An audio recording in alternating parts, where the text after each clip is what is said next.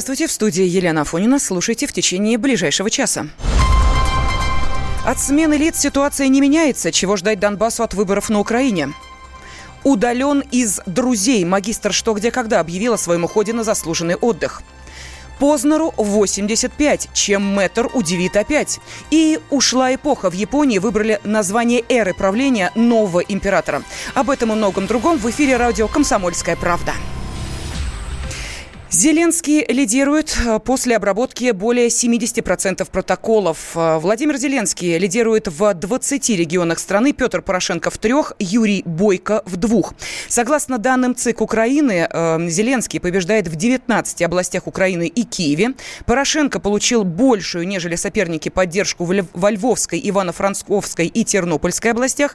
Юрий Бойко побеждает в Донецкой и Луганской областях. Но речь, конечно же, в данном случае идет о подконтрольных Киеву э, территории Донецкой и Луганской областей. А вот отразится ли смена президента Украины на ситуации в Донбассе, в Донецкой и Луганской народных республиках, об этом эм, как раз сейчас и поговорим с нашим спецскором Дмитрием Стешиным. Он выходит на прямую связь со студией и находится он в Донецке. Э, Дима, мы приветствуем тебя. Здравствуй.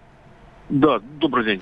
Скажи, пожалуйста, вот как э, жители э, республик следили за ходом голосования на Украине? Был ли вообще интерес к этому? Ну, не знаю, может быть, всю ночь э, смотрели за теми данными, которые появлялись?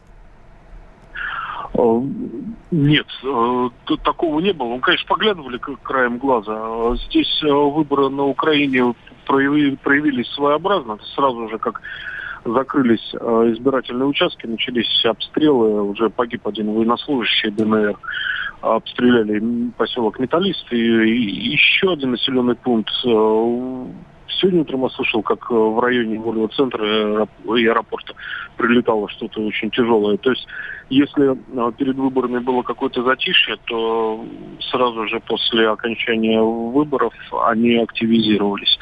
Вот. Ну, народ, который умеет анализировать, удивляется, смотрит на цифры, э, например, на территориях подконтрольных Украине, кусках Донецкой и Луганской области, там с 5 часов вдруг резко э, выросла явка там аж на 30%. То есть понятно, что туда вписали какие-то мертвые души. Вот. Ну, я так понимаю, что э, люди, которые здесь пять лет э, сопротивлялись всеми силами от общего, от проживания в общем доме с Украиной, их не особо это волнует. Дим, Больше скажи, волнует, пожалуйста, как, да. Россия. Э, скажи, пожалуйста, вот э, есть ли, э, я не знаю, какая-то надежда на нового или нового старого президента? В данной ситуации вообще кто-то ждет улучшения ситуации, ну хотя бы прекращения огня со стороны Украины? Нет, не ждут, я не знаю, я бы такую аналогию провел. Если в 1944 году, например, Гитлера сменил бы Риббентроп, да, ничего бы не изменилось. Вот здесь то же самое. Зеленский прекрасно всем известен э, своими взглядами, и нет никаких надежд. Украина страна с потерянной субъектностью. Заметил пражско-донецкий журналист Андрей Бабицкий, постоянно живущий в Донецке, да, а вся политика Украины решается даже не на нашем континенте. Спасибо огромное. Специальный корреспондент «Комсомольской правды» Дмитрий Стешин э, сейчас был на связи с нашей студией. Он находится в Донецке. Ну, а руководитель движения «Новороссия» Игорь Стрелков считает, что ни один из кандидатов, который придет к власти, не сможет остановить кровопролитие в Донбассе.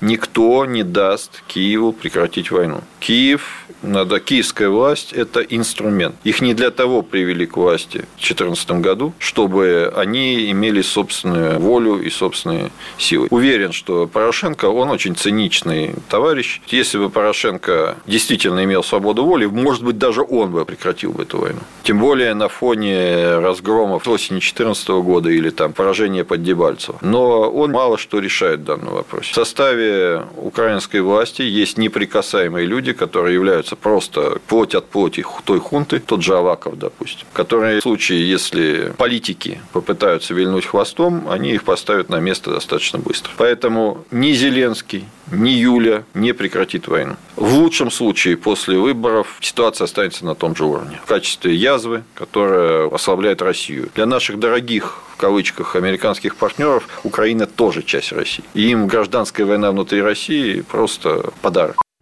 Это был руководитель движения «Новороссия» Игорь Стрелков. Но я думаю, что когда мы обсуждаем ситуацию в Донбассе, а, конечно же, в первую очередь а, всплывает имя писателя Захара Прилепина, человека, который неравнодушен к тому, что происходит в Донецкой и Луганской народных республиках. Он известен из своей активной позиции. Ну и, конечно же, а, мы попросили его оценить, насколько те кандидаты, которые выбились второй тур, смогут в лучшую сторону изменить ситуацию в республиках. Не стоит переоценивать значение Зеленского, потому что в России уже был эффект ожиданий перенасыщенных. Поэтому Зеленский, конечно же, не очевидный для нас персонаж. Какие-то договоренности, возможно, с ним существуют. Но Порошенко был очевидно неприятель и враг, и там была стратегия хотя бы была понятна. А здесь придется ее перестраивать, варьировать и так далее, потому что, конечно же, у Зеленского договоренности есть со всеми, как, собственно, принято на Украине. Но в целом позиция такая, что меня вполне удовлетворила реакция истериков вроде Айдера Баева, бывшего гражданина России, который впал в полное паническое состояние о том, что Украина не желает войны. Вы обратите внимание, какая была взбешенная реакция Зеленского на желточный привет, с которым послали Охлобыстин и Париченков. Он изо всех сил бросился это нивелировать, чтобы, не дай бог, его кто-то на Украине не заподозрил в том, что он пророссийский кандидат. Хотя это могло ему сыграть на пользу. Он бросился кричать, обзываться. Вот. Если он так будет себя вести и на посту президента, изо всех сил стараясь доказать, что он ничего не хочет доброго сделать ни России, ни Донбассу, ни Крыму, то надежда наша напрасна. А так-то, конечно, хотелось бы, да.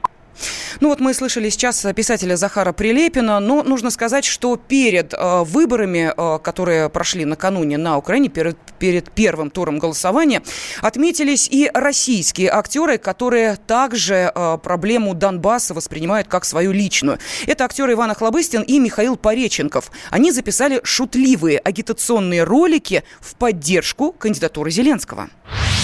Но если он выиграет, он будет нам должен. Слава Украине. Крым наш. Все наше. Только Зеленский! Но в ответ Владимир Зеленский, э, кстати, актера шутку не воспринял, назвал российских актеров идиотами, что не охладило пыл того же Охлобыстина, который заявил, что продолжит поддерживать украинского политика. Об этом он написал на своей странице во ВКонтакте. «Зря он нас идиотами назвал. Обидно. Мы считали его умным человеком. Вишь, как власть чарует. Мы не считаем его идиотом, мы думаем, что он в опасности. Мы прощаем его. Он в ситуации. Ну, а вообще-то это не первый случай, когда актер, а мы сейчас говорим о Владимире Зеленском, претендует на высокий политический пост. И мы сделали для вас небольшую подборку похожих историй. Открывает наш рейтинг известных актеров, сменивших киносценарии на политические интриги, Рональд Рейган. Путь к вершине Олимпа будущий президент США начал довольно скромно, комментировал спортивные матчи. Но уже в 1937 году на экраны вышел первый фильм с его участием, и дела пошли в гору. Благодаря любви американцев он легко добился успеха в политической сфере, став губернатором Калифорнии в 1967 году.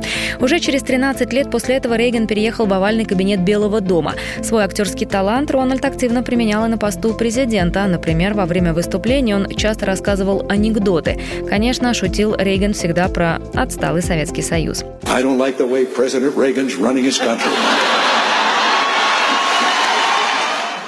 Еще один известный американский актер, ушедший в политику, Арнольд Шварценеггер. В 2003 году «Железный Арни» стал 38-м губернатором Калифорнии. Таблоиды тогда подшучивали над политическими амбициями мистера Олимпия, обзывая его губернатором, терминатором 4 восстания кандидата, бегущим человеком и другими остротами. Несмотря на критику, Арни доказал, что может быть неплохим управленцем. I'll be back. Он завоевал сердца американцев отказом от губернаторской зарплаты, вернув ее в бюджет, справился с экономическим кризисом и развивал медицину. Для России правление Шварценеггера интересно тем, что он приглашал к себе губернатора Тюменской области, хотел сотрудничать со Ставропольским краем и даже подружился с Дмитрием Медведевым, когда тот был президентом.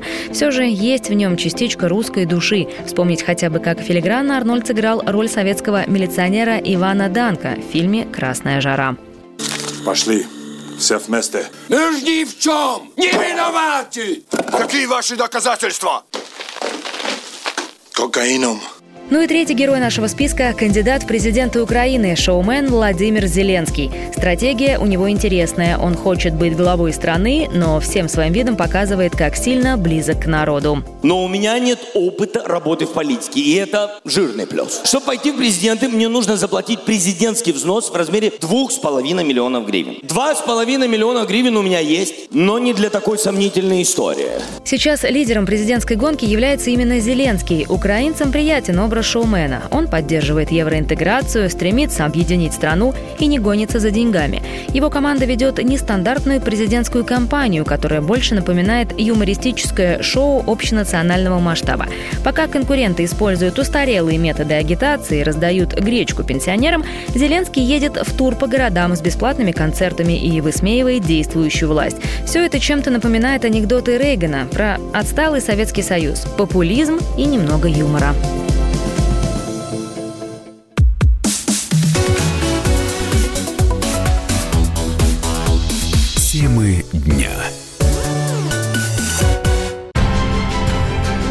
Будьте всегда в курсе событий.